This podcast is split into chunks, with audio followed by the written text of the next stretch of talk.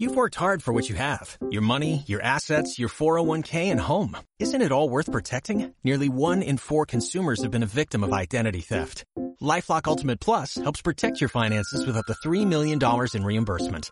LifeLock alerts you to identity threats you might miss. And if your identity is stolen, your dedicated U.S.-based restoration specialist will work to fix it. Let LifeLock help protect what you've worked so hard for. Save 25% off your first year on LifeLock Ultimate Plus at LifeLock.com slash aware. Terms apply. Bendiciones hermanos. Seguimos con los temas de verdades cristianas. Esta vez veremos la segunda parte de la creencia de que la Biblia es verdaderamente la palabra de Dios y de que su contenido es verdadero. Tómese un momento para orar y luego escuche y reflexione sobre la importancia de la Biblia. Amén. En esta ocasión veremos evidencia externa de que la Biblia es veraz. En este sentido, la apologética nos brinda tres argumentos externos o evidencias. La primera evidencia se denomina racional y se refiere a que la Biblia, examinada lógicamente, no puede ser falsa, o es muy improbable que sea falsa. Y además defiende sobre los ataques que ha sufrido debido a las diferencias entre las versiones que existen actualmente o que existieron. Una de las defensas más conocidas es llamada Trilema de Lewis. Y para que ustedes lo puedan buscar eh, y puedan examinar de qué se trata, se denomina Trilema de Lewis y básicamente consiste en reconocer que Jesús o es un engañador, o es un lunático, o es el Hijo de Dios. Y todo esto mediante una serie de aseveraciones. Este modelo ha sido modificado y perfeccionado por distintas personas y hoy en día es muy utilizado para evangelizar desde el punto de vista racional a las personas. En cuanto a los errores que puede tener la escritura desde el punto de vista racional, eh, no había mucha defensa, pues racionalmente, las Biblias eh, sí poseen realmente numerosos errores que la hacían blanco de grandes críticas. Cuando utilizaban una de las críticas que se denomina eh, la parte por el todo, decían que si una porción de la Biblia estaba mal, entonces racionalmente no se puede creer que lo demás esté correcto. Estas críticas afortunadamente bajaron mucho cuando en 1946 se descubrieron los rollos del Mar Muerto y mediante muchos estudios se pudo conocer que realmente nuestras Biblias no eran tan manipuladas como se pensaba, ni estaban tan mal traducidas. Obviamente sabemos que no son perfectas, aún siguen teniendo errores o discrepancias, ya que el pasar de los siglos las ha deteriorado y el, pero el mensaje esencial se ha mantenido. Y la verdad es que los pequeños errores que aún quedan son absolutamente irrelevantes. La segunda evidencia se denomina histórica y se refiere a que las historias bíblicas están en concordancia en casi su totalidad con la historia mundial conocida. Y recalco que es con la historia mundial conocida, pues los ataques en este sentido histórico fueron muy potentes en el pasado, pero mientras más se va conociendo de la Biblia, más eh, se van eliminando estas discrepancias entre la historia bíblica y la historia universal. Sigamos viendo eh, un ejemplo ahora de evidencia histórica. Y un ejemplo que me gusta mucho es lo que ocurre con los babilonios. Cuando en Daniel 8 nos cuentan de la visión de la caída de Babilonia, dice que el rey era Belsasar. Esto estaba en oposición a lo que decían los registros históricos, ya que esto decían que cuando cayó Babilonia, el rey era Nabonido. Y de hecho, si ustedes buscan en los libros de historia, nos cuentan que cuando el imperio persa eh, venció a Babilonia, el rey era Nabonido. Entonces, Obviamente para los escépticos la Biblia estaba equivocada. Y por muchos años esto fue muy duro tanto para los judíos como para los cristianos, que con vergüenza tuvieron que reconocer por muchos años que la Biblia estaba equivocada. Los hechos históricos que mostraba la Biblia no eran reales. Y eso era muy fuerte, porque si, si usaran el argumento de la parte por el todo, entonces la Biblia sería falsa, tendría información errónea y por lo tanto no sería creíble. Nuestra Biblia no estaría diciendo la verdad. Pero sucedió que en el año 1879 se encontraron entre las ruinas de la ciudad unas tablillas, a las que llamaron las crónicas de Nabonido. ¿Cuál fue la sorpresa? Que entre todos estos pequeños trozos de tablillas habían dos tablas en muy buen estado, y éstas decían claramente que Belsasar también era rey de Babilonia, que no solamente reinaba Nabonido en ese tiempo, sino que también reinaba Belsasar. Entonces la Biblia nunca había mentido. Lo que decía la Biblia era verdad. Solamente los hombres no sabían que la Biblia decía lo correcto, porque otros documentos decían que el rey era Nabonido. Entonces, ¿cuál fue el error? ¿Quién mintió? ¿La Biblia o los registros históricos? Los dos tenían la razón. Y gracias a las crónicas de Nabonido pudimos eh, conocer que Belsasar era hijo de Nabonido. Y por una razón que no se conoce porque no habían registros anteriores, ambos fueron reyes al mismo tiempo. De hecho, eso es lo que dice la tablilla que Nabonido hizo rey a Belsasar, pero él siguió siendo rey. Entonces los reyes de Babilonia, cuando fue la caída del imperio, eran Belsasar y Nabonido. Entonces tanto la Biblia como la historia mundial dicen la verdad. Y esto es increíble porque tuvieron que pasar 1500 eh, años para que se conociera esta verdad. De hecho, que 1500, 2500 años para conocer esta verdad. Y obviamente ya dejó de atacarse la Biblia en ese sentido. Porque recordemos que ya lo hemos dicho antes, hay mucha gente que trata de desacreditar la Biblia. Pero gracias al Señor que Él ha dejado evidencia para que nosotros podamos encontrar eh, respuestas a todas estas interrogantes. Que esta en realidad tenía mucha base pero al final no, la Biblia tenía también la razón, gracias al Señor, que podemos decir que su palabra es fiel.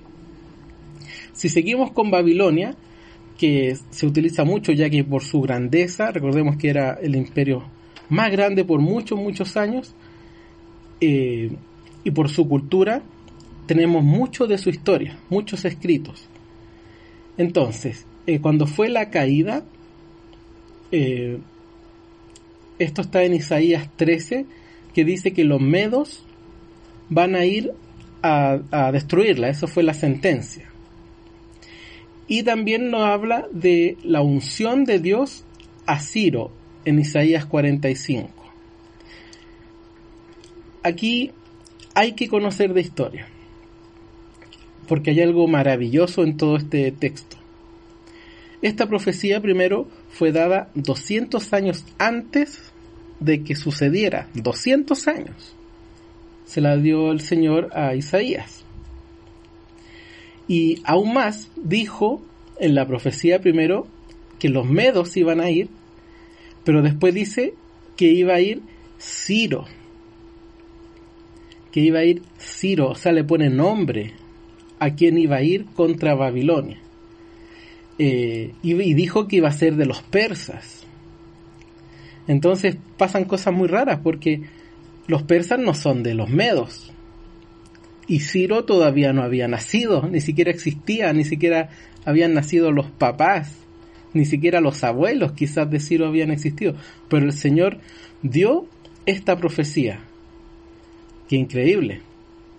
Que la ciudad más grande conocida en ese tiempo, que la más maravillosa, la más magnífica, y que había sido miles de veces atacada y que nunca había podido ni siquiera atravesar sus murallas, iba a caer por un pueblo debilucho, pequeño, que nadie le daba un céntimo, y que más encima por una persona que todavía no existía en ningún lugar.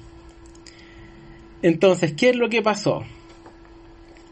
el imperio persa empezó a crecer y el imperio persa eh, gobernó sobre los medos. Entonces los medos fueron parte al final del imperio persa.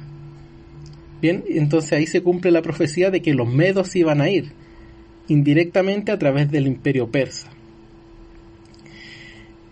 ¿Qué es lo maravilloso después? Que nació un, un, un, niñito que después le pusieron Ciro, que llegó a ser el rey de Persa y que no sabemos si los papás, los abuelos habían leído la profecía, no, no creo, no creo que hayan sido judíos, pero la cosa es que le pusieron Ciro a este niño y ese Ciro llegó a ser rey y ese Ciro fue y venció a Babilonia. Entonces 200 años antes Isaías estaba dando una profecía que era muy loca, muy rara, que los medos iban a ir y que el Señor iba a ungir a Ciro. ¿Y quién es Ciro? ¿Y quiénes son estos medos si son tan debiluchos? Y todo se cumplió. Todo, todo, todo se cumplió. Lo que el Señor dijo 200 años antes se cumplió. Y están los, está los libros, los libros proféticos de Isaías, y están los libros de historia que corroboran esto. Entonces, es absolutamente maravilloso ver cómo hay registros históricos tangibles de la certeza de la Biblia. Y esto es muy, muy, muy hermoso. Nos da una, una certeza sobre la palabra increíble para quienes pueden dudar de repente porque se habla tanto cosas, se ataca tanto la Biblia, pero aquí tenemos hechos históricos en el papel que no se pueden negar. Aleluya. Gracias al Señor por eso. La tercera evidencia se denomina arqueológica y se refiere a que la Biblia ha dado a conocer elementos desconocidos para el hombre y que gracias a la arqueología han salido a la luz. Como dije anteriormente, mientras menos se conocía de la historia, más se atacaba la Biblia. Y mientras más se conoce cómo sucedieron realmente las cosas, más sabemos que la Biblia no se equivoca. Aleluya. Amén.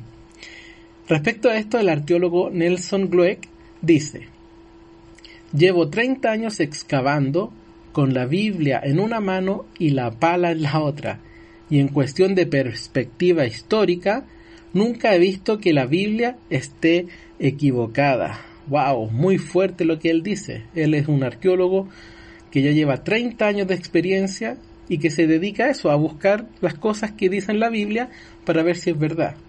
Y él dice que ni una sola vez la Biblia se ha equivocado. Yo doy gracias al Señor por estos hombres que son muchos judíos, pero también muchos cristianos que han dejado todo para comprobar que lo que dice la Biblia es la verdad absoluta. Muchas veces se ha atacado, así como sucedió con el caso de los reyes Belsasar y Nabonido, y un caso arqueológico que me gusta mucho, eh, porque fue muy atacada la Biblia, fue muy, muy atacada, es eh, por el versículo que está en Josué 3.10. Aquí se nombran las naciones que habitaban el lugar y que debían ser derrotadas. El asunto es que no había información de las siete naciones y durante muchos años incluso los cristianos dijeron que posiblemente, y fíjense, cristianos, dijeron que posiblemente o la Biblia estaba equivocada, cristianos dijeron eso, o que estas naciones en realidad hacían referencia a cosas espirituales, que no se refería a, naciones realmente que existieron ahí. Pero si uno lee la Biblia es súper textual, súper literal y habla de naciones. Entonces, ¿qué pasó? Que muchos arqueólogos dieron su vida y su trabajo para desenterrar la verdad. Y es así como se fueron descubriendo una a una estas naciones que fueron olvidadas por el paso del tiempo. Eh, 3.600 años. No, 4.000 años ya ahora. Entonces eh, son muchos, muchos, muchos años que, pasaron por sobre estas tierras. Entonces, obviamente que, ya se desconocían, fueron eh, matados y se perdió toda su cultura y todos sus registros. Pero a una a una, excavando y excavando, fueron descubriéndolas. En, en el año 1839 se supo recién por unos eh, escritos que se encontraron excavando en estos mismos lugares, eh, conocimientos de que existió en, algún, en alguna época el imperio hitita. Entonces, estas siete naciones conformaban parte del imperio hitita, un imperio olvidado en el tiempo y que la Biblia, cuando fue escrita, eh, existían todavía. Entonces se demostró una vez más que la Biblia estaba en lo correcto y que el hombre estaba equivocado. Y para mí esto es grandioso porque eh, siempre que atacan la Biblia buscan argumentos y muchas veces los argumentos no se pueden debatir porque hay falta de conocimiento. Y, me maravillo porque el Señor eh, permitió que, que su palabra fuera defendida.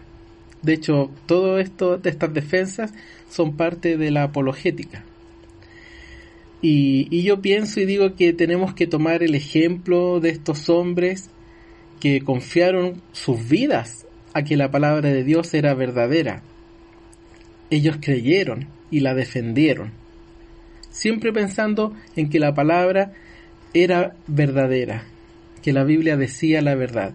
Y nosotros, hermanos, tenemos que hacer lo mismo, tenemos que creer en ella, tenemos que defenderla. Hoy nosotros somos los encargados de defenderla. Y los invito a que lo hagamos. Como Pedro también nos dice, siempre tenemos que presentar defensa al que nos pregunte por nuestra fe.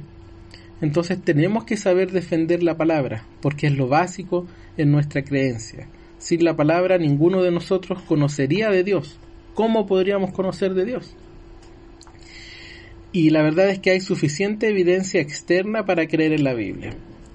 Eh, lo que yo les comenté fue solamente una pincelada, hay mucha, mucha, mucha más información y, y el llamado está hecho a defender, a que nosotros mismos busquemos, que sepamos de la Biblia y también sepamos defender la Biblia. Es nuestra palabra que dejó nuestro Padre y es la única revelación escrita dada a todos los hombres.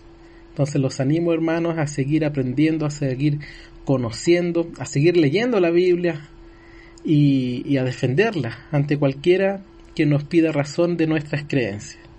Que el Señor los bendiga. Amén.